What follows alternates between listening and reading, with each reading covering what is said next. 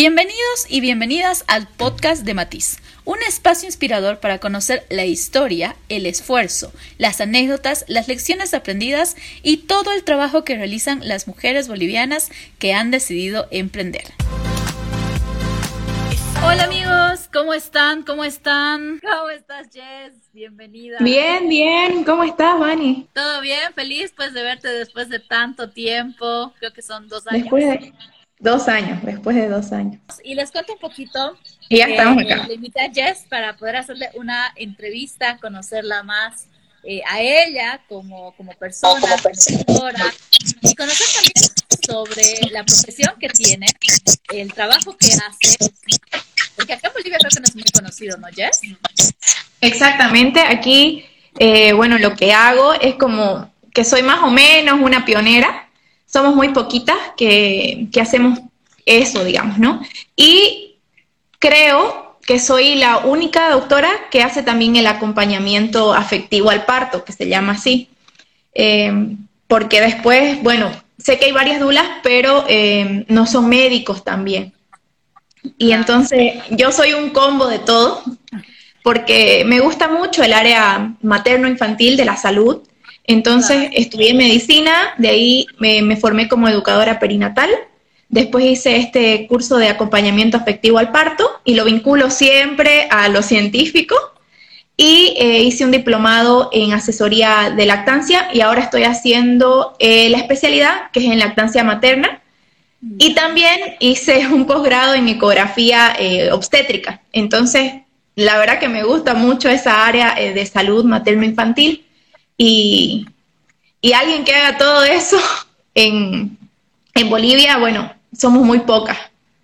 Sí, y la verdad que, bueno, ahora no sé, no conozco, aparte de ti, tengo entendido que hay, como tú dices, un par más de personas, pero a la única que yo ando viendo siempre en Instagram. Es bien como chocante para vivir todas esas emociones en menos de, un año, que son nueve meses, entonces sí se necesita un apoyo, ¿no? Y cuando entran las mujeres en trabajo de parto, llega el nacimiento del bebé, una parte de ellas se asusta porque también es algo nuevo. Entonces sí necesita alguien que, le diga lo que va a pasar, cómo vamos a hacer, para que las emociones se controlen un poco y así también nuestro cerebro eh, origine ciertas hormonas que nos ayudan a interpretar el dolor de una manera eh, mejor, ¿no? De una mejor manera o de el dolor de menos intensidad, por así decirlo. Y eso es lo que hace una dula, ¿no? A través de eh, medidas, por ejemplo, como la aromaterapia, posturas, em, respiraciones, hace que los niveles de adrenalina, que nos hacen percibir siempre el dolor un poco más intenso, disminuya. Y hace que esta hormona oxitocina, que es la hormona del amor y de la felicidad, se eleve. Por lo tanto, todo el trabajo que se hace, digamos, este, empíricamente, yo lo interpreto científicamente y lo manejo de esa manera para ayudar a las parejas también a conectarse en el momento del nacimiento de su bebé y en el momento de, ejercer, ¿no? Esta paternidad. Esto del acompañamiento es solamente para el día, el momento del parto o se viene trabajando eh, con tiempo de anticipación? ¿Desde cuándo uno puede decir, necesito una dula ahora mismo? El acompañamiento se inicia desde que la mamá, ella, bueno, se percibe como que quiero estar acompañada porque voy a enfrentar un embarazo, ya sea que lo estoy buscando, necesito también a veces un, una información y educación previa a qué me estoy, eh, como a qué me estoy preparando, a qué me estoy metiendo más o menos. Podemos entonces, desde que la, eh, la pareja busca eh, una familia, explicarles, ¿no? Bueno, va a pasar esto y esto y esto, que es la educación perinatal, y el acompañamiento en sí del embarazo para la preparación al parto, podemos empezarla desde las 28 semanas en adelante, ¿no? ¿Cómo te animas, Jessie, a, a meterte en todo este mundo, este mundo bueno, primero de la medicina, porque has estudiado medicina, y segundo, especializarte, habiendo tantos eh, temas, digamos, de especialización, decidir especializarte en el, área de la medicina. Bueno, eh, la medicina llegó a mi vida eh, no es algo que yo desde niña dije, wow, quiero ser médico, no. Yo tenía pensado estudiar alguna ingeniería, eh, ya sea civil o financiera o industrial, pero yo no me imaginaba estar sentada en un escritorio y hacer una vida rutinaria y llevar una vida con horario. Entonces, eh, era algo que no cabía en mí. El último mes del colegio, me acuerdo que, que dije, pucha, ahora tengo que estudiar, no sé qué, y me empezó a llamar esta área, medicina, y dije, bueno, voy a intentarlo, ¿no? Y resulta que gracias a Dios se me dio y no sé, no me costaba tanto sentarme a leer eh, y aprender las cosas, rendir exámenes. Claro. Era algo natural, digamos, ¿no? Entonces dije, bueno, voy a seguir intentando, intentando, intentando, y así pasaron los años. Cuando hice mi internado rotatorio, que aquí en, Bolivia hacemos un año de prácticas en el hospital, eh, pasé por esta área que es eh, pediatría y la pediatría también se me daba muy bien, en especial la parte de, por ejemplo, yo roté dos semanas terapia eh, intensiva de, niños. Y ahí vi muchos casos relacionados con el mal manejo del tema de la lactancia, ¿no? Y entonces me empezó a aprender ahí una lucecita de, hay algo que mejorar aquí, hay algo que tenemos que enseñar a los papás para que los bebés no lleguen en esta instancia. Igual este, era muy buena en esa área en pediatría y luego me toca rotar a ginecobstetricia, la siguiente área. Y ahí yo descubrí que era como que, yo digo que, cuando uno siente el corazón lleno, eh, pleno, es donde uno tiene que estar, es donde uno tiene que trabajar porque me acuerdo que, me gustaba estar en el área donde pasan las mujeres que están eh, en dilatación, se llama, o sea, esperando los minutos previos antes de pasar a la sala de parto. Me acuerdo que mis compañeros de internado decían, este, no, te cambio la sala de Dila por quirófano, te cambio. Y yo, bueno, vamos, ¿no? Y yo entraba y me ponía a charlar ahí con, con las mujeres que van eh, para el parto y en medio de sus dolores yo charlaba con ellas, les decía, bueno, parece, caminemos. O sea, yo sin saberlo, sin haberme formado, hacía un trabajo de dula, eh, dándoles este acompañamiento y esta fortaleza que muchas veces ellas necesitan, porque en Bolivia, en la sala de dilatación, solo entran ellas solas. Entonces, muchas veces, al sentirse solas, al estar en un ambiente que no es conocido para ellas, se genera esta hormona, que es adrenalina, que instintivamente nos hace querer huir.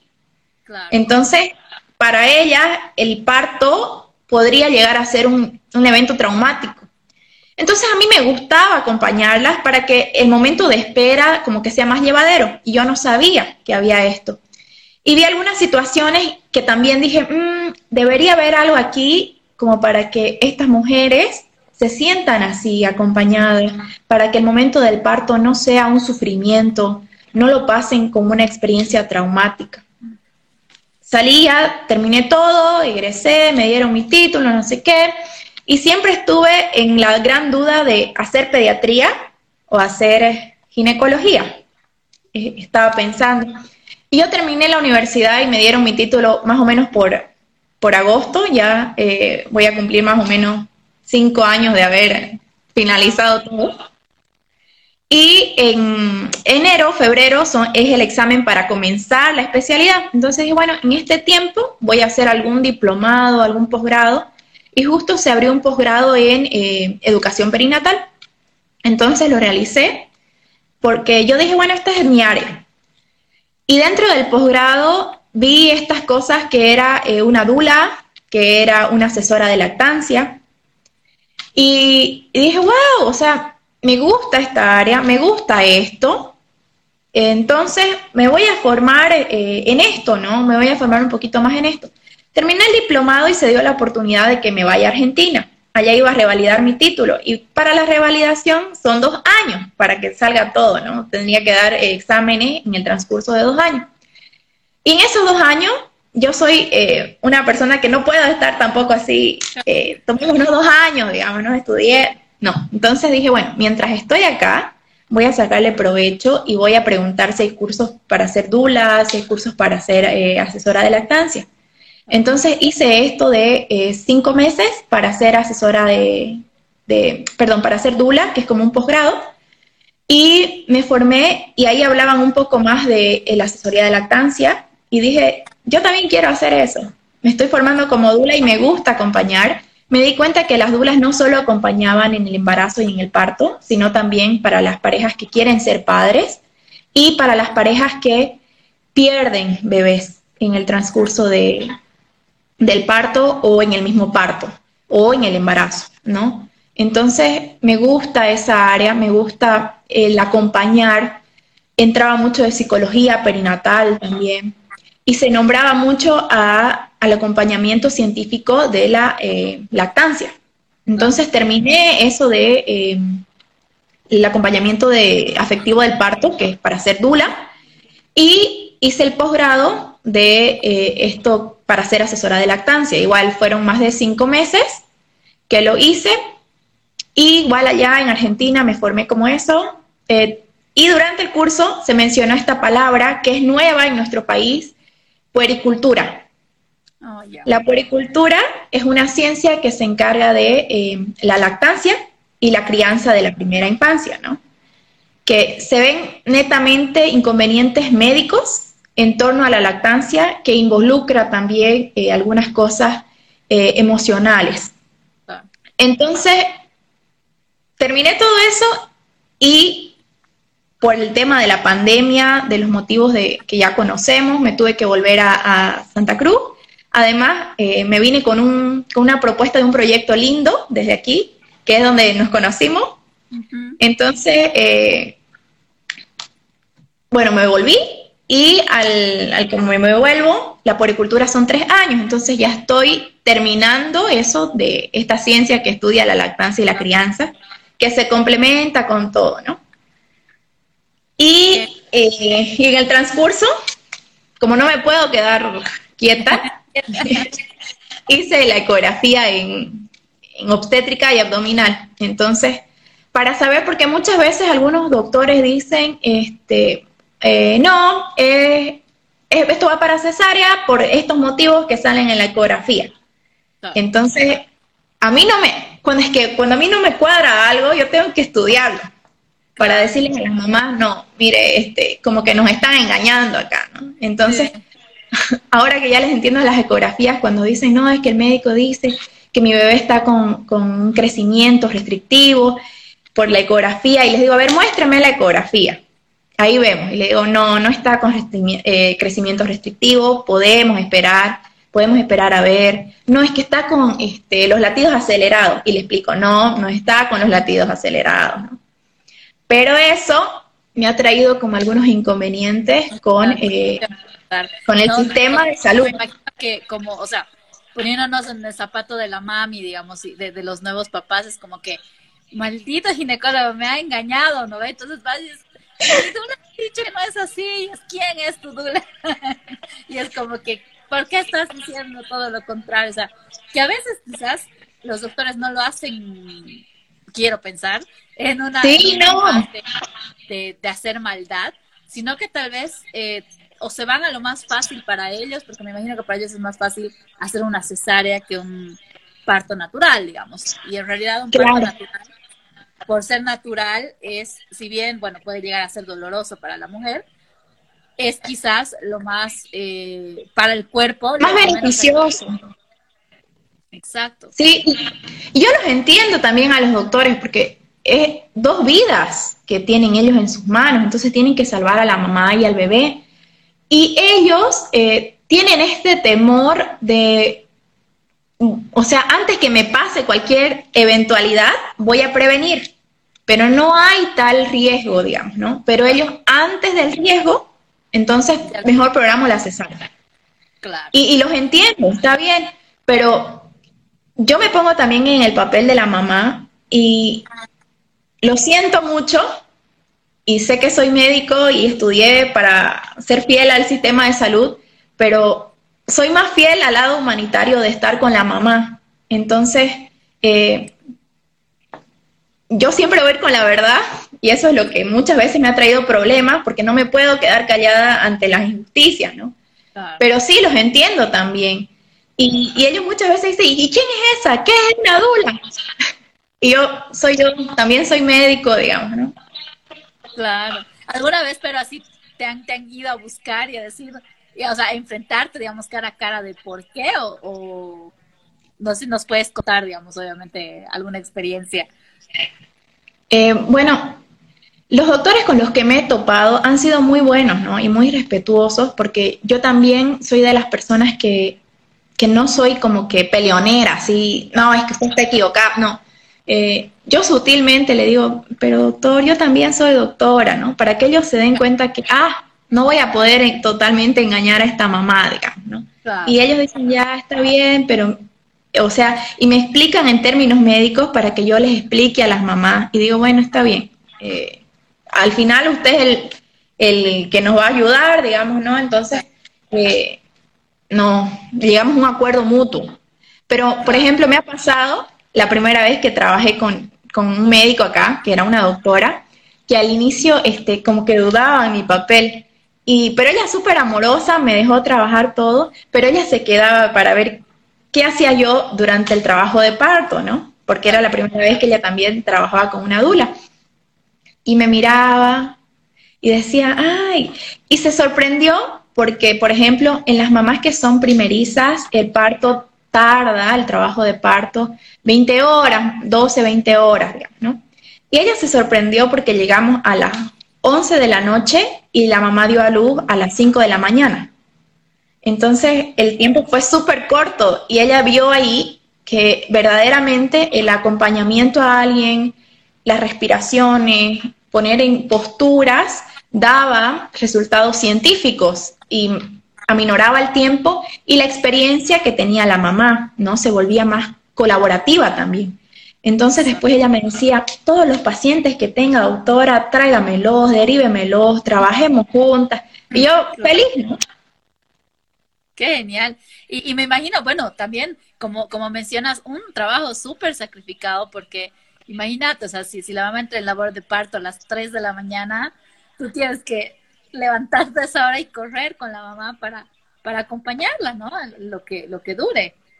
Claro, lo bonito de mi trabajo es eso también, ¿no? Si bien no tengo un horario fijo eh, y puedo disponer de mis tiempos, de mis horarios, es, es, muy lindo porque también manejo mis redes sociales. Entonces tengo ese tiempo para manejar mis redes sociales. ¿Qué pasa cuando ellas entran en trabajo de parto? Esto que a veces, por ejemplo, eh, 3 de la mañana, doctora, estoy en trabajo de parto y yo listo, nos vamos, ¿cómo está?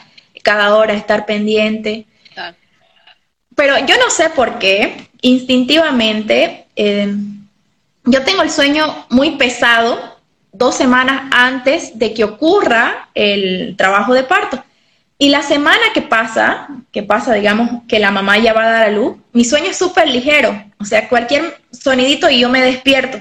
Entonces, no sé, creo que es una gracia también eh, esto que se, que se me da, ¿no? Pero yo siempre digo igual que hay algunas cosas que se llevan en la sangre. Y mi bisabuela era partera. Entonces, pienso que por ahí ella es mi angelito y me hace estas cositas, digamos, ¿no? Sí, ¿no? Y, interesante, ¿no? Porque una persona cuando tiene el sueño pesado, después no lo levantas ni con un tractor y es complicado. Sí, pero no sé por qué a mí me pasa esto, ¿no? Tengo el sueño súper ligero. Ahora sí manejo un horario de consultas porque también este, atiendo las consultas médicas de lactancia. Entonces, eh, sí tengo más horarios fijos, ¿no? Pero al inicio, cuando estaba trabajando, era netamente en las noches, en las madrugadas que yo trabajaba acompañando a mamá. Claro. Contame, Jess, ¿qué tan difícil ha sido poder eh, entrar en el, en el sistema, si tú quieres, eh, eh, acá en Bolivia? Una vez que tú agarras y dices, ok, voy a comenzar mi trabajo, porque efectivamente, digamos, cuando estábamos en el proyecto de Más Abrazos, teníamos un horario, eh, hacíamos los talleres, obviamente eh, nos pagaban y toda la cosa. Eh, y todos estábamos tranquilos, digamos, con, con, el trabajo que teníamos. Pero una vez que el proyecto cae y nosotros nos vemos en como que, guay, ¿ahora qué hacemos? ¿A dónde jalamos? ¿Dónde nos vamos? Me imagino que ha sido complicado. Eso no, me gustaría que nos puedas contar qué sentías, cómo, qué, qué has hecho para, para poder decir, a ver, ¿por dónde voy?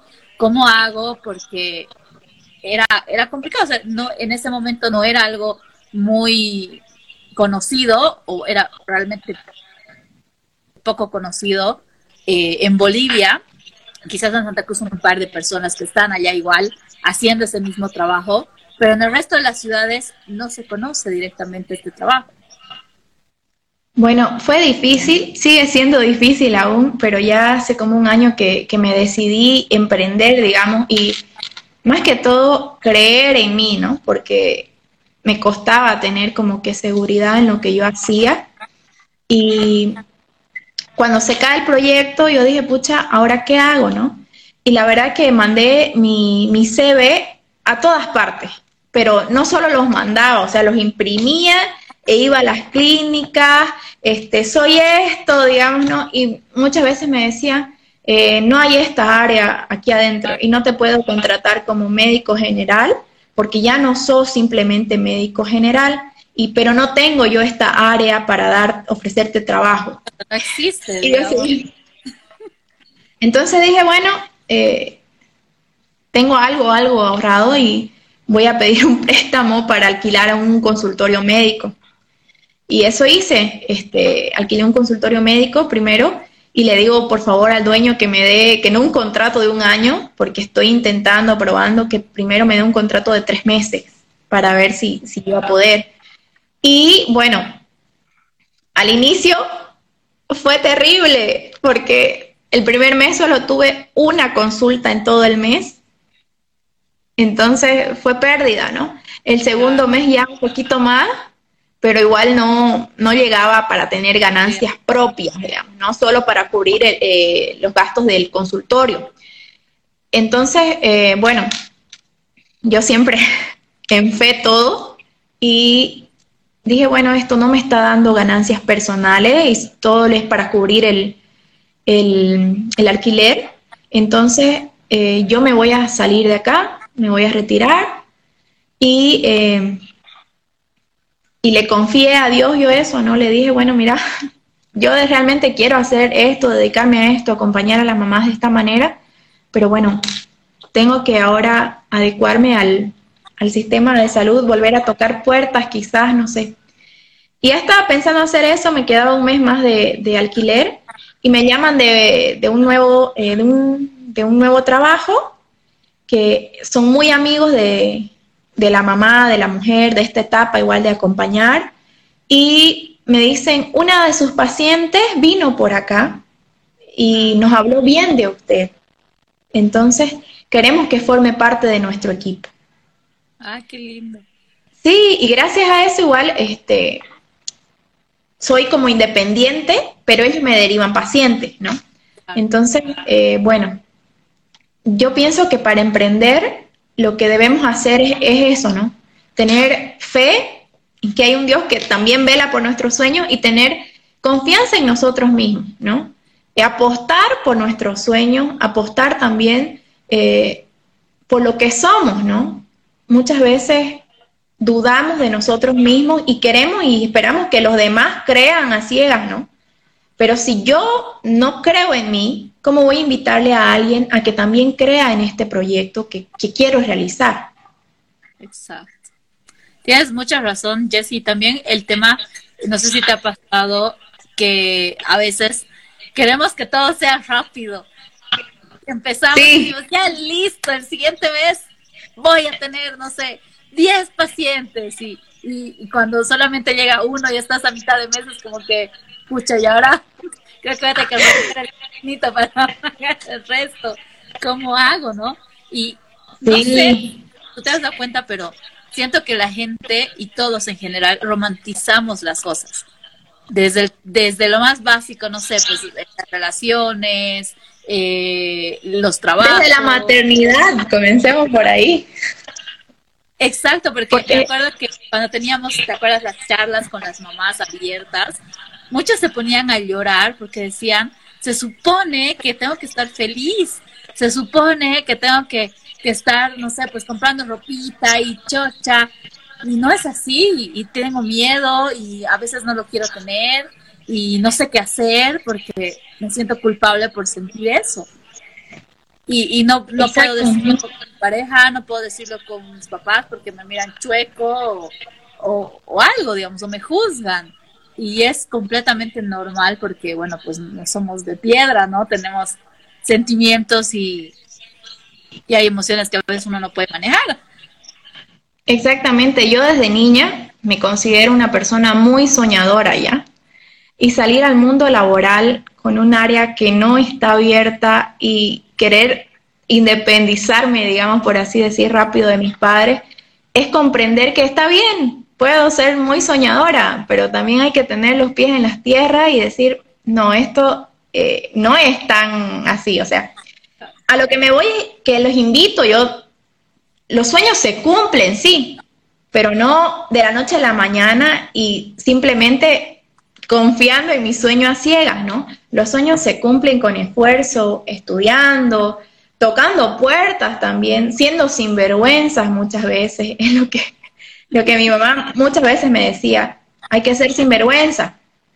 ¿Por qué? Porque al inicio yo igual, este, al ser muy soñadora y al, ser muy amorosa también con los pacientes, eh, no, no cobraba la consulta. Algunas mamás no les cobraba porque me daba pena. O sea, esto es algo que... Y, y no. Por corazoncito de pollo y dices, pucha, pobrecita, ya no le voy a cobrar. Ajá, pero te das cuenta que ellas igual gastan en otras cosas, digamos, ¿no? Entonces, eh, no, yo tengo que también cobrar porque tengo gastos fijos, ¿no? Y tengo pues necesidades de alimenticias, de vestimenta, entonces no es porque me quiero hacer rica atendiendo consultas médicas tampoco, ¿no? Exacto, y, es bien, bien complicado también, ¿no? El tema de poner, incluso, me imagino que te ha pasado, a todos nos pasa, ¿cuánto voy a cobrar? ¿Será que, que, que, se puede, no se puede? Y a veces uno dice, ya, le pone un número. A mí me ha pasado mucho, te soy sincera. He debido cambiar como unas 30 veces mis precios porque a veces algunos me decían, ay, ya, súper genial. Pasaba un mes, no me contrataba nadie. Decía, creo que está muy caro, me voy a bajar. Después era como que no, a ver, no, creo que estaba demasiado barato, pero voy a subir. Y al final era como que yo misma me estaba con los precios. Y es como que, ¿y ahora qué hago, no? porque nadie te enseña tampoco en la universidad de ningún cómo definir cuánto tienes que cobrar. Yo me veía tutoriales y preguntaba a la gente, sí, oye, ¿me ayudas a, definir mis costos? Porque no sé cuánto cobrar. Se cortó un ratito. Me imagino que te ha pasado bastante esto de, del tema de cómo definir tus precios y más cuando es, cuando es un rubro completamente nuevo, no tienes con qué compararlo, no es como que vayas donde la, otra persona que hace lo mismo y digas, che, ¿cómo cobras? ¿Cuánto? ¿Cómo haces? O sea, cuando tienes mucha competencia, obvio, o sea, tú puedes ir incluso pedirle a tu prima, a tu tía, a tu hermano, averiguámelo, ¿no ve? Y, sabes. Pero cuando no tienes de dónde, con qué comparar, creo que es más complicado. Sí, y, y cuesta, cuesta bastante. Pero bueno, he tenido personas que, me han ayudado. Por ejemplo, em, ahora donde yo estoy trabajando, la encargada me, me ha ayudado un poco en eso, ¿no? En, modificar bien mis precios, lo que era, porque yo hacía como vos, eh, decía, creo que está muy caro, porque nadie viene a la consulta, yo le voy, le voy a bajar. Y después decía, no, esto está muy barato, o sea, no, no me alcanza para cubrir mis gastos personales o el alquiler. Entonces, bueno, voy a fijar un precio estándar y ya lo fijé, ¿no? Entonces sí.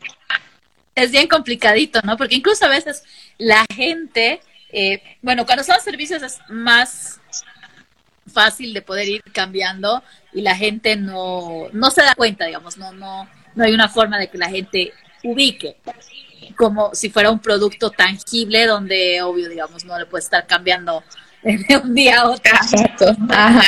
Pero igual, o sea, es, es complicado el tema de emprender porque eh, tienes, ya no es como que la gente viene a ti, sino que tú tienes que empezar a que te conozcan. Y me imagino que las redes sociales también han sido de mucha ayuda para ti. Sí, y eso igual es otro tema, porque yo medicina nada más sabía, digamos, ¿no? Y las redes sociales son un mundo. Y yo les soy honesta, o sea, yo con la tecnología no somos amigas, ¿no? Pero me he, dado la manera, y si, ustedes entran a mi página, se van a dar cuenta, o sea, las primeras publicaciones que hacía, me las hacía mi cuñado, que más o menos le sabe al manejo de redes sociales. Y luego ya yo sola quise hacerlo y un desastre, entre medio, un desastre. Y ahora ya está un poquito mejor. Claro. Sin embargo, ya me acuerdo cuando estábamos en el proyecto, siempre les pedía, ¿te acuerdas? Háganme historias, mándenme historias. Y tú me decías, está bien así. eh, tú lo mandas y me mandabas varias opciones para que yo elija la, la mejor. Y, y no, y ver ahora, digamos, que, que, que va subiendo, que subes a tus historias, para mí es súper bonito, me encanta, porque digo, wow, o sea, ¿cómo, cómo te has abierto campo en un, en un lugar donde, y, cuesta, porque a veces la gente, cuando desconoce de algo, a veces tiende a ser un poco mala, ¿no ve? Y, y, te vota o te dice, no, no, fuera, aquí no hay campo, o no tienen mucho tacto. ¿Te ha pasado alguna vez con, alguien así? Me ha pasado porque creo que nuestra cultura es muy competitiva en, lo que hacemos, bueno, en todas las áreas. Creo que los bolivianos tenemos eso, pero es momento yo creo que de cambiar, que somos muy competitivos. Ustedes no sé si se han dado cuenta que a veces hay un, en un barrio hay una doñita que pone una venta y tres casas más allá va a poner otra venta después de tres meses, otra doñita, porque como ve que le va bien a esta doñita, ella también quiere, ¿no?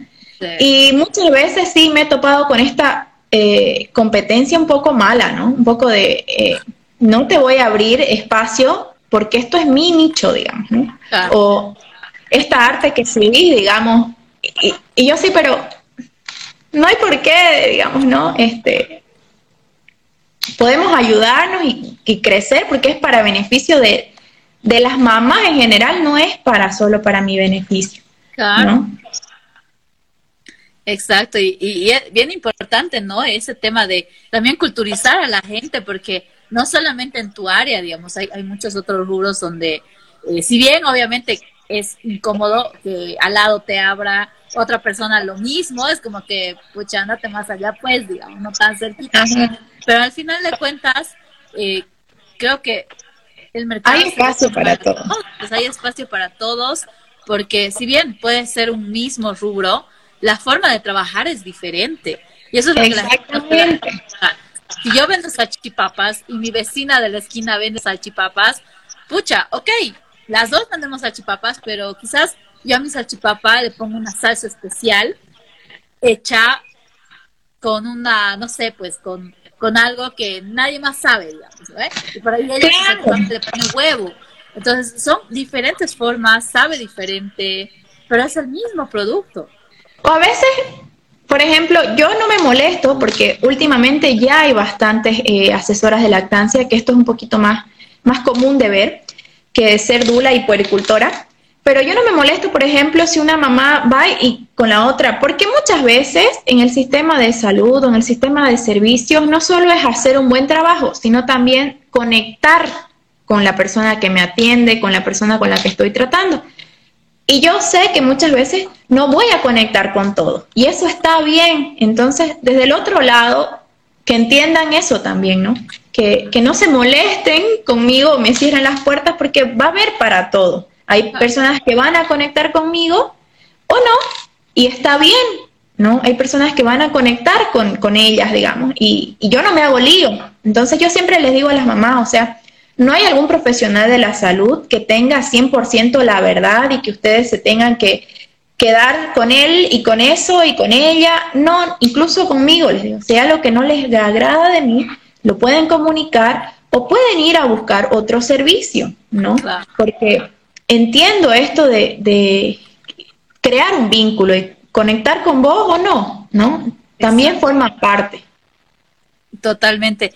Y Jess, me imagino que cuando, bueno, antes me acuerdo que en alguna ocasión comentabas que acá en Bolivia, bueno, o en algunas partes no te permiten entrar, o sea, ponte, la mamá entra al parto y tú como dula, no sé si ya te permiten ingresar, porque creo que una temporada era como que, obviamente por el tema de COVID y todo eso, solo entraba la mamá y, bueno, personas muy, muy selectas, ¿no?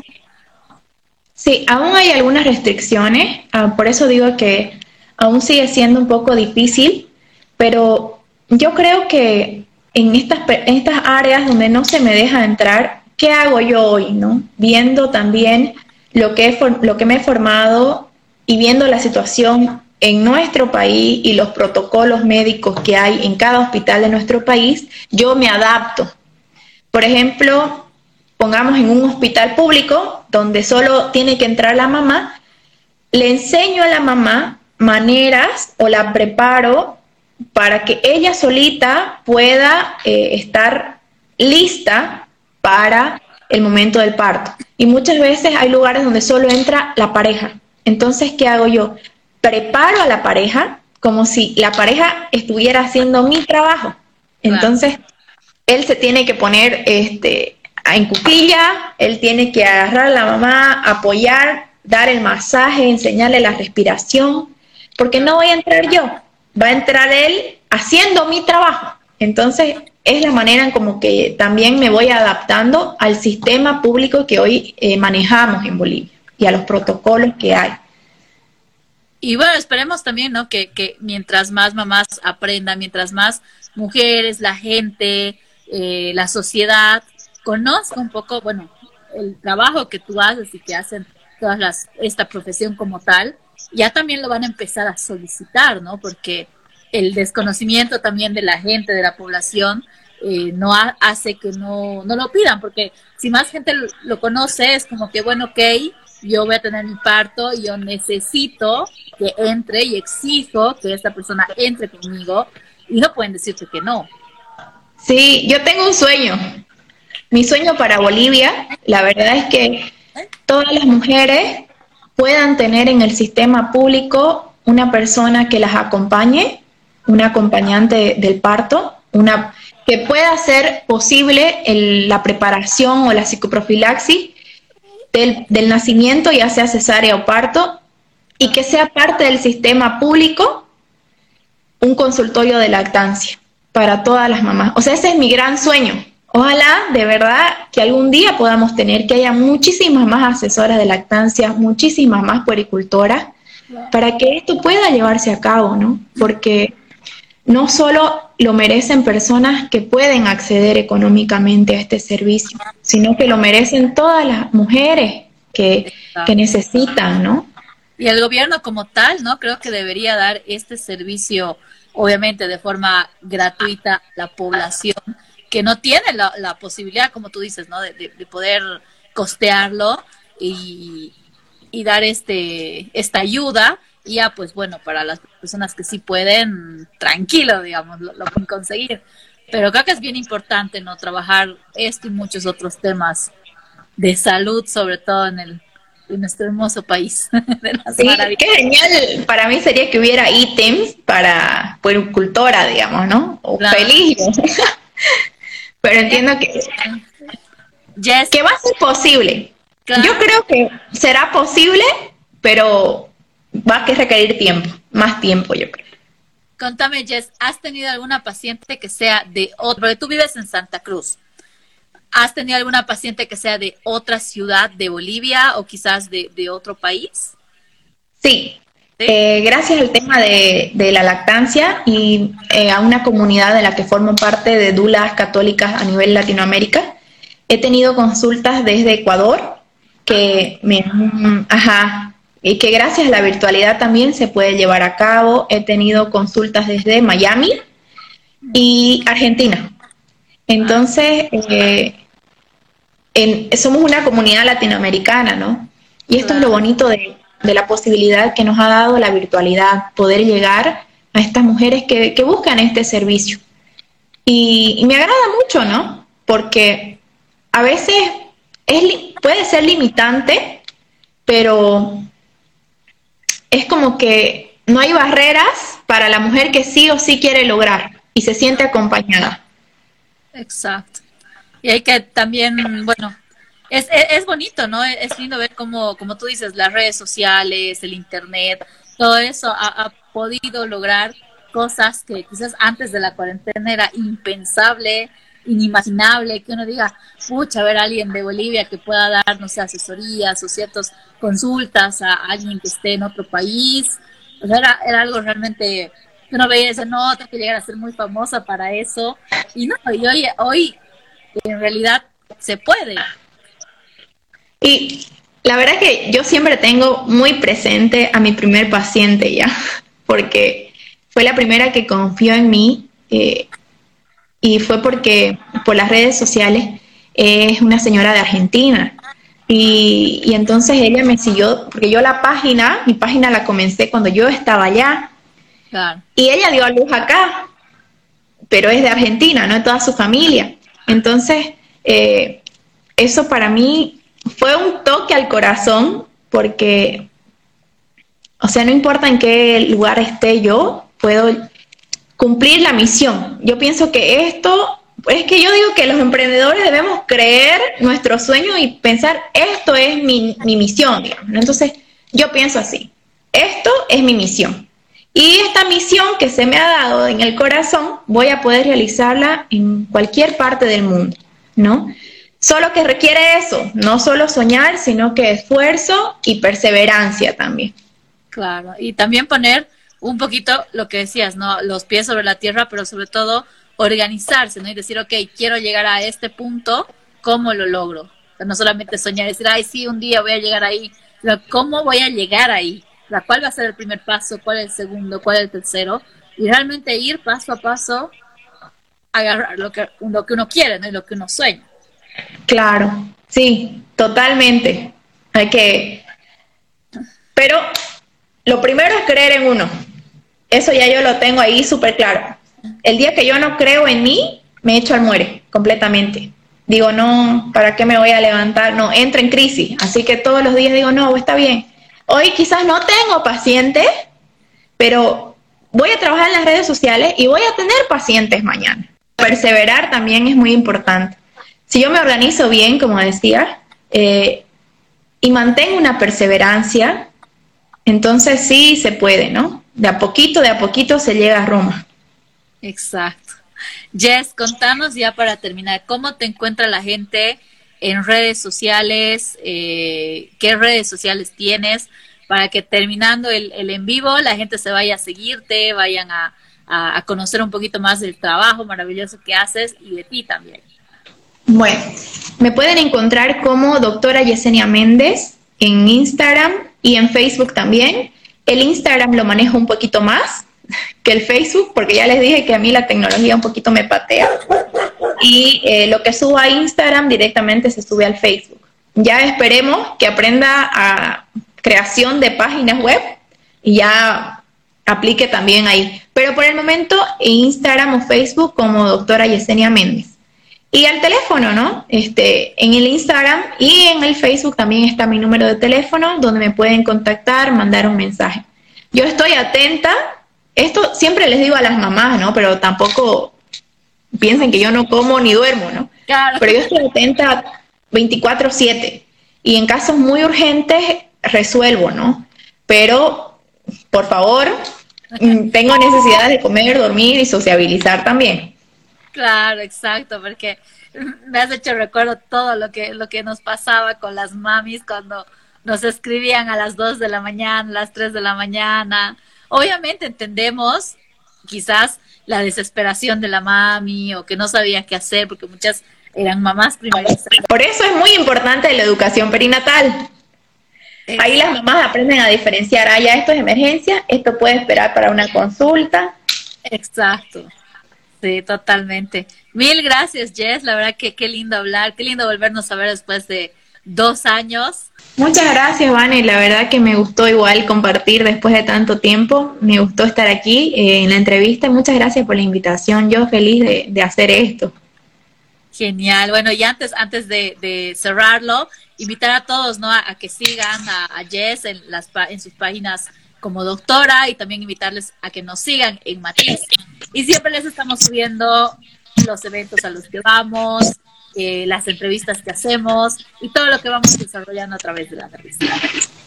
Muchísimas gracias, Jessie. Espero que tengas un lindo fin de semana.